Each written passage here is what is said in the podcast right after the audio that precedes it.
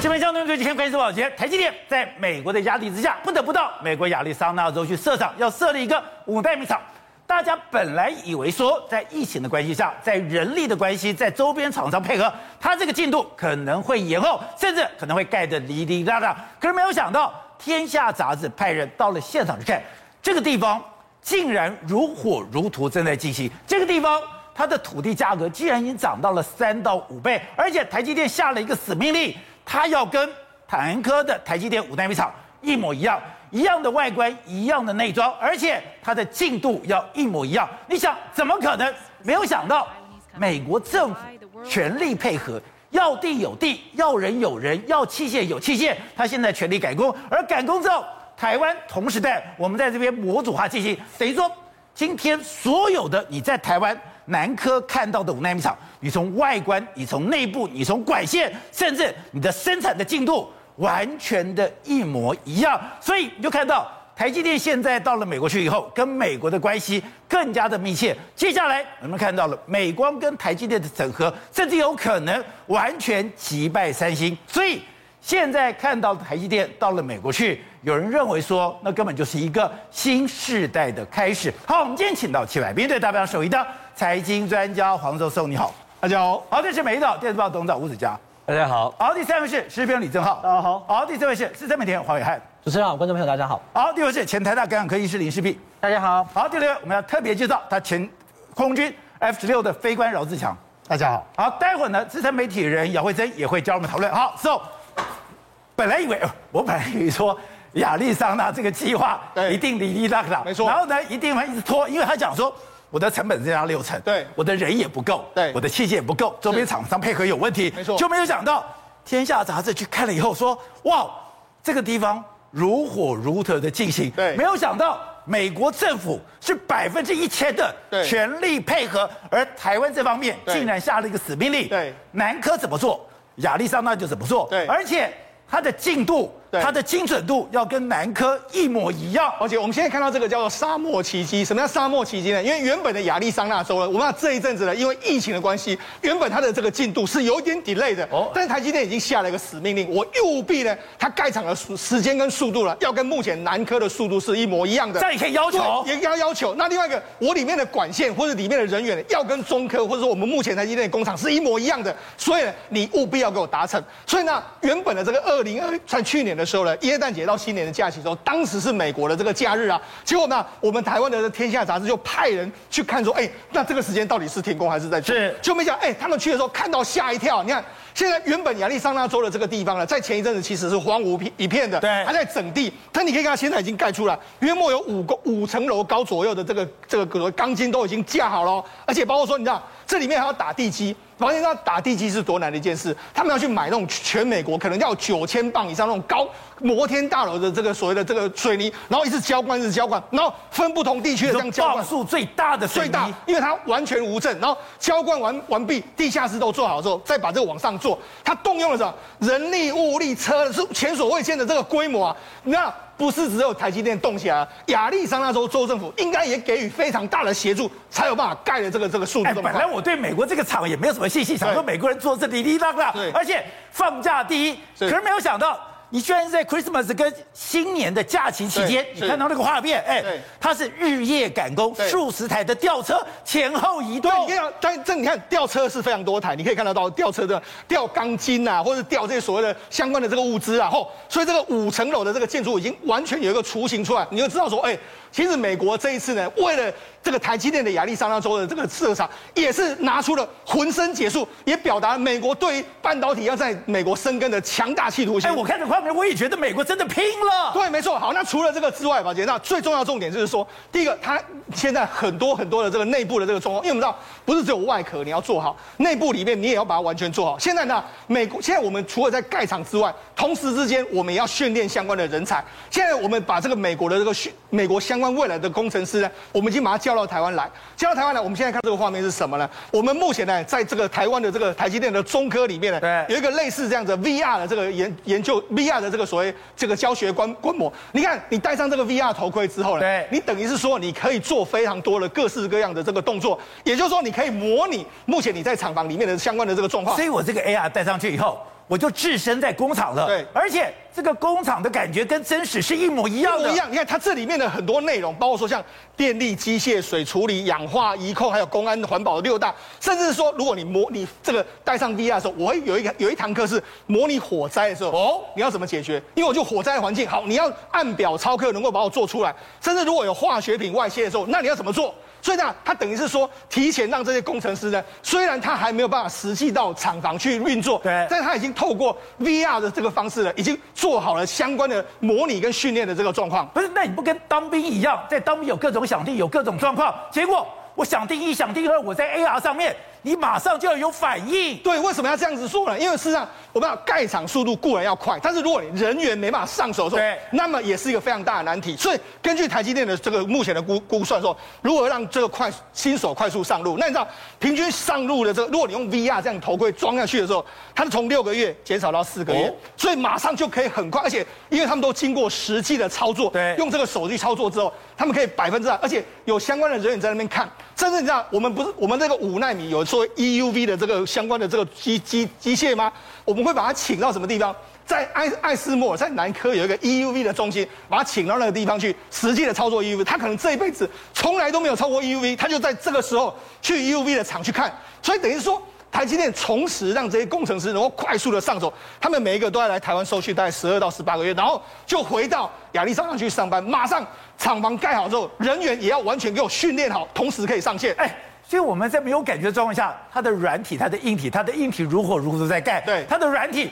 用刚刚那样的一个方式，对，加强训练，已经有几百个工程师来到台湾了。为什么？因为第一期的时候，他目前要一千六百个这个工程师，那美国有两百五十个工程师。除了一开始初期，台湾的工程师是扮演主力的，美国大概有两两三百个。好，那除了这个之外，我们就讲目前的盖厂进度到底是怎么样？那事实上，这个台积电的这个亚利桑那州的基地在这个地方，对不对？它其实面积非常大，大家不要看说，哎，这个其实它这个面积呢，约莫是多少？你知道吗？约莫是半个竹科之大。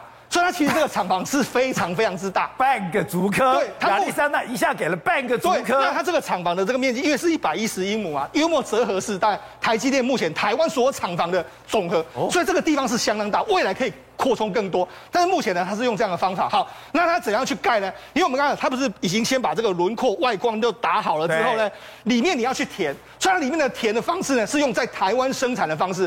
譬如说我这个主块，这个房间里面，我是用现在台湾的。把这个外观都盖好之后，然后里面的管线是怎样的布置，我都弄好之后，用一个主块一个主块的方式运到美国去。所以，他现在同时之间在美国盖这个厂房的同时呢，我在台湾我已经在盖那个主块，那个主块一个一个盖好之后送到美国去。所以。这个建厂的速度会相当相当之快，所以我们刚刚看到美国那是我把外面的架构弄好，没错，架构弄好以后，里面有一个模组，一个模组，对，模组在台湾架好了以后，直接送到美国去。就是说，在美国当地呢是先打底，然后把这个外观都做好之后，台湾再去把它填补。那用台湾生产，然后整个模组化的方式就运到美国去组装。另外，除了这个之外，因为我们知道，因为美国过去一段时间，他们其实没有这种所谓半导体相关的，人家做五纳米、做三纳米，哎，不好意思，只有台湾有经验。所以南科现在有一批工程师要做什么？他要把所有他们现在南科的所有生产的 SOP 啊，包括所有五纳米的这个生产的产线啊、设备啊、零组件，要翻成图文，而且翻成英文。哦，所以这个时候就交给美国的工程师，你就按样去做。所以呢，事实上现在，而且那，要求什么？我们这个所有的目前的所有的工程进度啦，打击地基，所有几天怎么，完全都要跟比照台湾是一模一样的进度。所以你就知道说，台积电它用所谓的它的吃奶的力量，务必要在那个亚利桑那州的这个厂，能够用光速的速度，一定在二零二五年之前能够完全量产。而且这个描述可以看得出来说，台积电去对待亚利桑那跟对待南京是完全不一样的。也就是我在亚利桑那。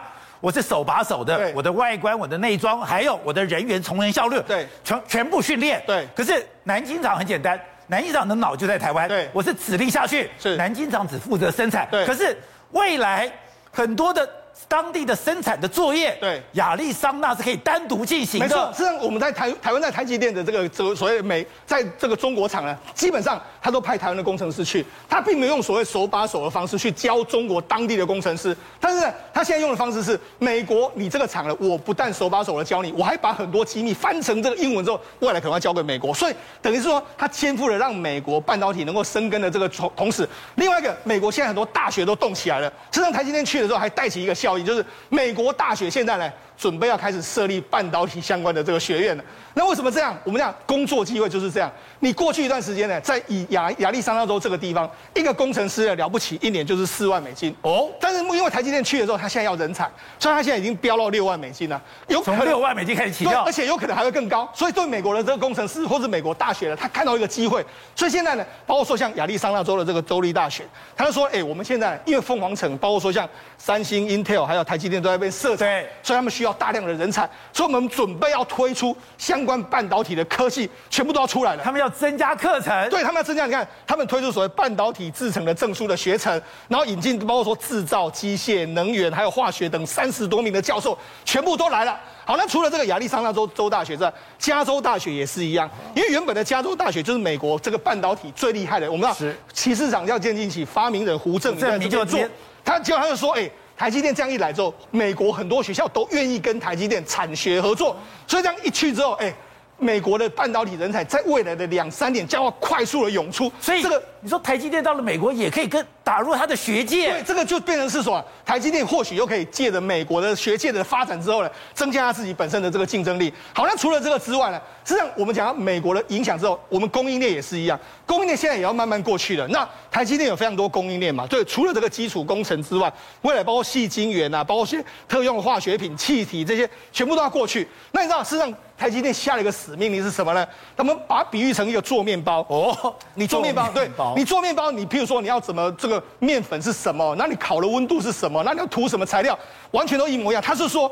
很简单，我只要在台湾怎么做，我就要怎么做。所以我需要工所有的工序的所有厂商，你都给我过去。所以现在你看，嘉登，嘉登也去了。嘉登就说：“哎、欸，对啊，这个光照盒找不到的时候，那我怎么办？我会派一个人进驻在那个地方，就为你这个厂专门服务。那同时还有包括说，台湾特用化学，他是帮人做这个台湾台积电的这个相关的这个管线的一些气体，他也要在那个地方设立一个小公司在那边，那个地方专门服你服你工作。所以那事实上，现在整个台积电的供应链都已经准备要。”展开一个叫做迁徙，或是一定要到美国去设分公司的一个状况，这就是台积电，它不只是它自己作战，是要这个非常快速，我所有的供应链也要跟着我去，军团都要带过去，大兵团作战的方式调到美国去设厂。好，正好刚才讲的是《天下杂志》，哎，我们本来以为说，今天你到了亚利桑那，以美国人的工作的态度，还有他整个反应的速度，一定会滴滴答答。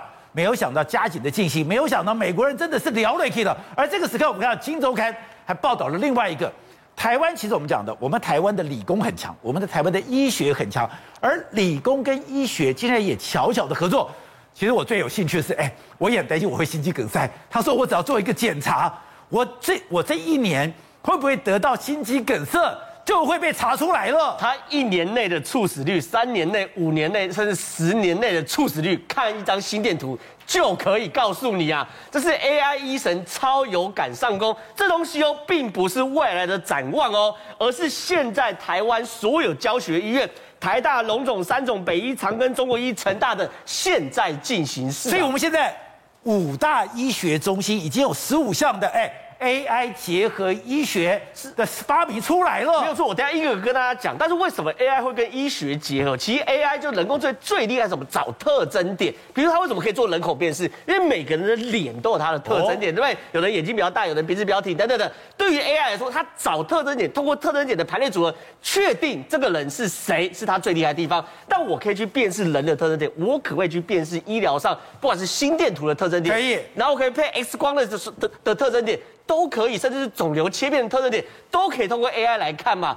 所以心电图现在是最神奇的，这个是中国医药大学的这个所谓跟台中的消防局合作。这个中国医药大学对中国医药大学很简单，比如说因为的很多消防局对不对？看哎有人猝死，就说哎我昏倒，然后赶快叫叫叫这个消防队来，对不对？可是消防队你只能做基础的去做诊疗，对不对？可是如果插上这个心电图器，他马上就可以判断说你是不是心肌梗塞。哦、你若是心肌梗塞的话，我到院前我医院就把心导管手手术准备好啊！你心肌梗塞人对他来说，哎，分秒必争哎，所以说他一告诉你说，哦，疑似心肌梗塞，马上通报医院。哦、你说我在救护车上面，我马上是用机器来判读我的心这个心电图。对，因为其实一般来说，就算消防员有所谓的甲级证照，他其实也不会看心电图。可是你有这个的话，抱歉，我一判疑似心电图准确多少？九成以上。我医院那边就已经准备好心导管手术嘛。对于心肌梗塞的病人来说，差五分钟都跟天跟地一样差别嘛。所以呢，这个东西是中国医药。药大学在做。然后呢，林口长庚更厉害，就是宝杰跟你讲，他一张心电图哦，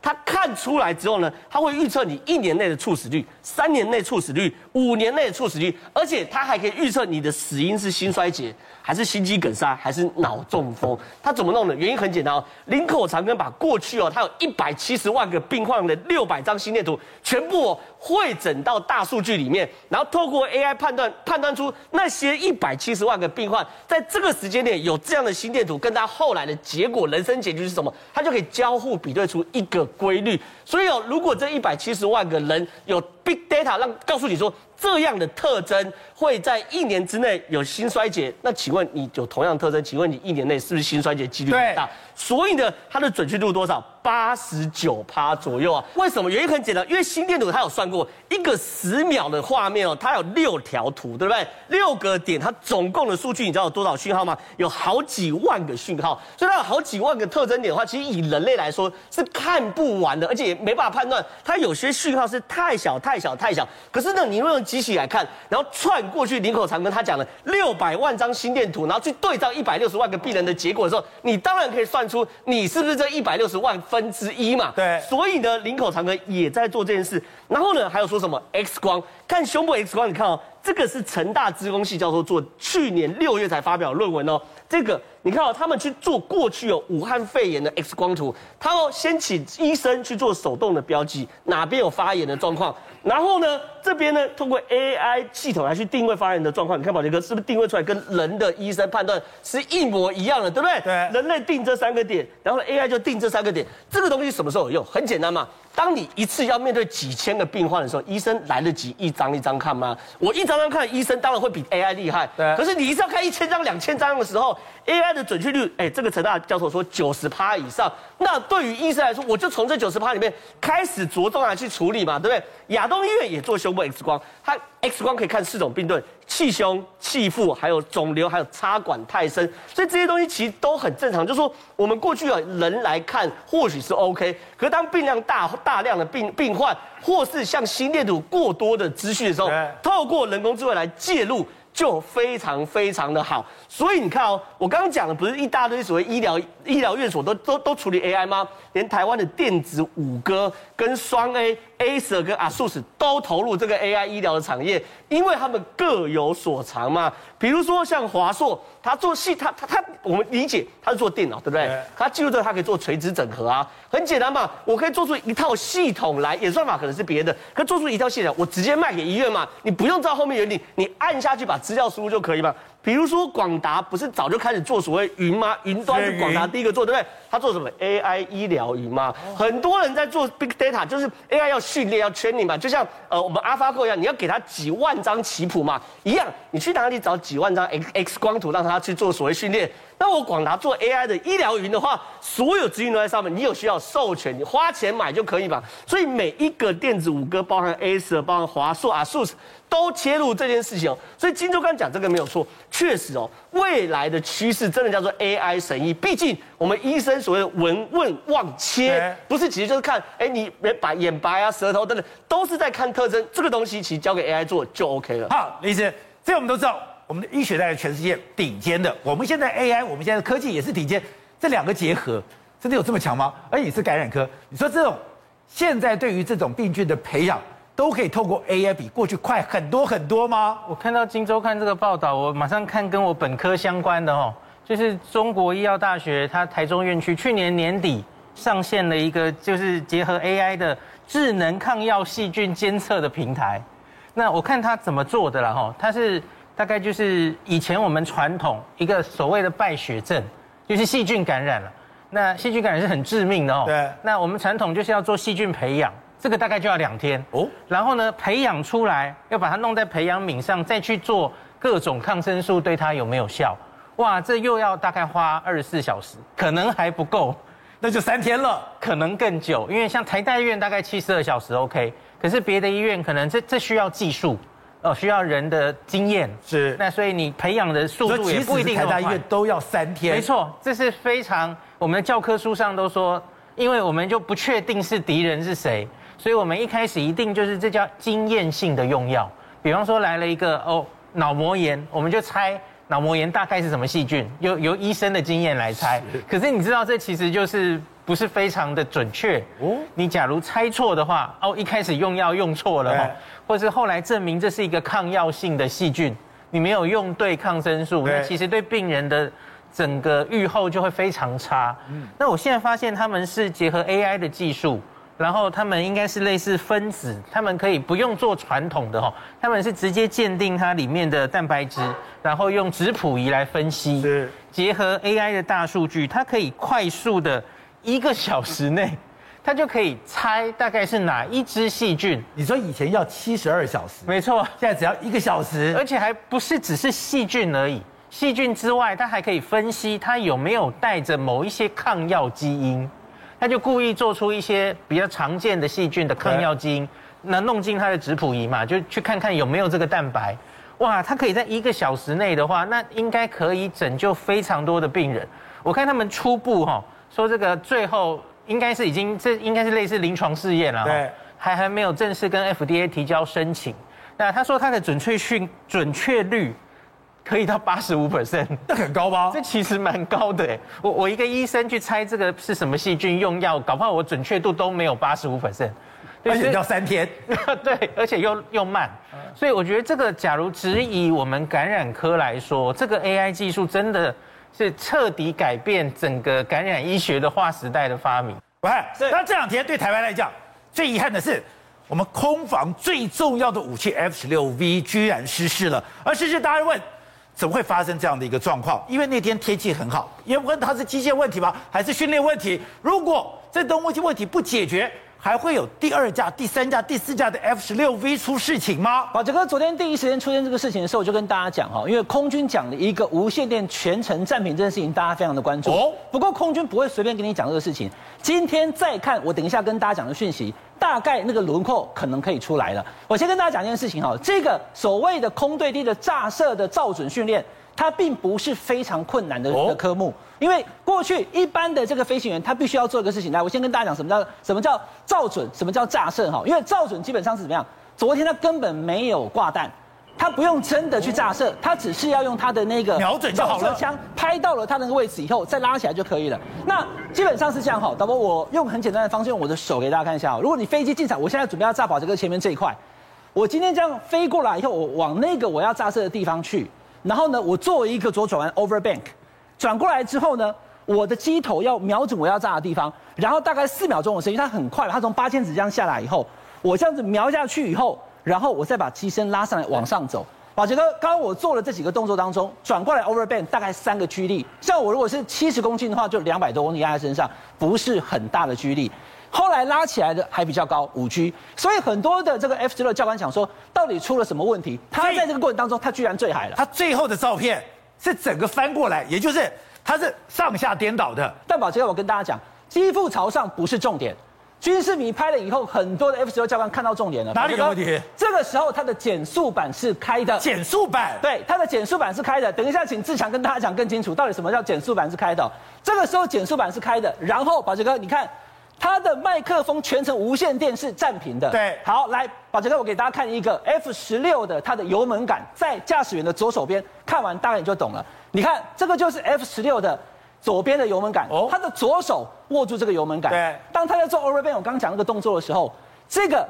是 communication switch，哦，就是那个无线电通讯。无线电，好，所以他的左手大拇指可以哦，他可以开无线电。他讲说他全程按了这个无线电通讯，就是这个钮。我今天要通讯，我要用左手大拇指按了以后，我可以讲话。讲完我要放开啊，我跟我的长机，因为他是僚机嘛，我要跟我的长机报告，我要我要我要回报状况。这个 communication switch 他按住没有放开，可是我刚刚讲减速板是开的，对不对，宝杰哥？减速板在这里，哦，也就是 speed brake 在这里，在下面这里。所以，当他左手跟右手同时两个同时掐住的时候，他一直都没有放开，他是紧握着，他暂停，而且他减速板是开的。然后呢，有军事迷看到说，他不是做做一次的 overband，我刚刚讲两到三 G，他如果整个翻转那就不止了。所以现在几个空军如果出事的时候，大家都会讨论的。第一个天后，昨天看天象，天后是 OK 的，OK 的。机械是不是之前有撞到？机械是正常的。那再来说有没有可能是犀鸟呢？有没有可能是其他的状况呢？宝杰哥，如果是犀鸟，它可能会是机械故障，它可以回报。可是它明明按住了无线电，它没讲话。那再来就是有没有可能是最不喜欢看到的所谓的空间迷像，或者是抗拒昏迷？如果你在过程当中抗拒昏迷，你脑中突然一片黑以后，他根本昏过去了，那不断的翻转，直接坠海，这是有可能的。所以昨天在讲这个事情的时候，其实空军他得到了这个非常关键的无线电全程暂停的这个讯息，但是第一个希望能够救到他，第二个也不想把这个事情讲这么死，那就尽量搜救就对了。那我刚刚讲这些哈，我要给大家一个数据来了解哈，因为这一位飞官他从下部队到现在二十二个月，他的飞行时速是六十个小时。飞 F 十六，那以一般的飞官来讲的话，这个时速其实是太少了，很少吗？因为你想想看，二十二个月他飞六十个小时跑，结果他一个月飞不到三个小时。哎，来，我举一个例子哦，这个是 空军的中将张义庭将军，你知道他一个月飞几个小时吗？几个小时？他一个月可以飞到六十个小时，而且他有时候一天就飞三个小时。那所以他一天飞三个小时，等于就是他一个月的的的时速啦。我刚刚已经讲了，这一位飞官他。二十二个月只飞六十个小时，虽然一个月只飞三个小时。可是呢，张燕婷一天就飞三个小时，一天等于一个月呀、啊。那为什么会这样？是这个飞官偷懒吗？也不是，因为你知道吧，这个过去这段期间，其实共机常常都会侵扰台湾。对。所以这些像他是学官刚刚上来，他刚刚下部队的时候，有时候他没有办法做这个训练。他只能够让更资深的飞官去做这些巡访，他才刚刚换装，所以他才二十二个月，就等于是一年多而已啊，还不到两年。那这种状况之下的时候，影响了他们的飞行，影响了他们的训练，所以他的飞行时速远远少于基本应该有的飞行时速。那因为昨天出了这个事情之后，所有这个 F 十六水上机场的这个机队已经停了，所以现在只能看台中的清德岗基地或是台东，它才能够。如果中国大陆的飞机再过来这个我们跟东沙岛之间的空域的时候，我们现在目前有一个空洞在，必须靠其他的机种去补上这个空洞。这样，今天很多人看到这个照片有点愣住了，哎，怎么回事？你要炸射的时候是机腹朝上，我们一般认为说岸不就直接这样俯冲下去就好了吗？可你说这是一个标准动作，这个并不意外。如果你来飞也是这样吗？好，我们把它想成这个。F 十六叫做老鹰哈，哦，老鹰，它叫老鹰，你就想成是老鹰在飞，看这画面哈。好，当我今天要攻击这个目标的时候呢，我整个机队来之后，不管是单架或者是双机来飞的时候呢，我看到这个目标，我可能在平飞状态，我要开始攻击攻击这个目标，我就开始像老鹰一样，我就开始飞下去，要飞这个目标嘛哈，飞这个目标，所以它会有一个待机动作，可能是两到五个机不等哈，再带下来，带下来，朝着目标。它有一个角度嘛，哈，要要这个抓这个鱼的一个角度，俯冲下去之后呢，开始瞄准完确认之后，到适当距离它再发射模拟。发射完之后，它可能要四到五个机，要怎么样？要脱离嘛，对，就拔起来之后要拉起来，走到别的地方去哈。所以这是一个基本的标准动作。好，有的是在航线上飞的时候看到目标，我们就这样下去吧。是。那有的是什么？有的是模拟到。突袭航线、奇袭航线，我可能在飞的时候在海平面，我飞得很低，躲避雷达的攻击嘛。哦。完了之后到一个阶段的时候，到我们讲的这个目标附近的目标区的时候，我们就拔起来，哎，拔起来哦，拔起来，可能这时候带了两个三机，机，当拔起来之后到一个高度怎么样？就这样翻过来，翻过来对目标目标啊，翻过来对目标之后呢，瞄准完之后呢，我可能要呃这个不管是飞弹或者是呃投炸弹啊或火箭，完了之后我要转过来，完成之后我要脱离，这个是。标准我们在做对地炸射的一个，我过去都以为说我就直接冲上去，直接俯冲。所以你说我们先讲，傅老师常讲，上去你要转弯之后你要有一个 bank，那个 bank 就是我可能是颠倒过来才能够转下去。啊，宝杰，我跟你讲哈，所以我转来转去我头都晕了。好，在这个过程中我们讲的就是说，为什么飞行员比较辛苦呢？为什么？因为他在做任何的爬升或做任何的这个转弯或者是 over bank 的动作都有激励。激励是什么？激励就像洗衣机脱水槽一样哈，这是我们的讲的地心引力了哈。好，通常以前我们在我在二十多年前做离心机训练，为什么呢？因为现在先进的飞机都要做离心机的训练。是。你如果没有做过离心机训训练的话，就你就不用飞了。所以离心机正常最基本的是十五秒。宝剑，你知道几个 G 吗？几 G？？九个 G。九个 G 那是多少啊？啊，九个 G 我七十公斤的话就九七六三六百三十公斤压在我的身上。以前我记得我在美国做完的时候下来，宝剑，你知道为什么我全身都红红的？你知道吗？微血管通通破掉了。为什么？因为我在高速的情况下，在大 G 情况下，虽然才几秒钟时间，我整个微血管都爆掉了，所以飞行员皮肤都红了，皮肤都红了。好，我刚才讲重点了。当今天他在做对地炸射的时候，他整个拔起来的时候，激励。你要做一个正常反应，就像那我们便秘一样，便秘是很严重的便秘哦，就是你做那个一种叫做 M1 L1 的动作。为什么？你要憋气，然后配合你这个做机翼同时，你要把你的这个抗击的血液哈，你要抓到你的心脏来，是让血液压到心脏，可以回到你的脑袋，才不会头晕晕这样子哈。所以不断在做这动作，好，重点来了，是不是有可能他昨天在飞的时候，当他在飞的这个过程中，他要俯冲或者要进去这个目标区的时候，这过程中是不是有 G 的影响，导致昏厥，或者是有没有可能是空间迷向？我看起来听起来不错了哈。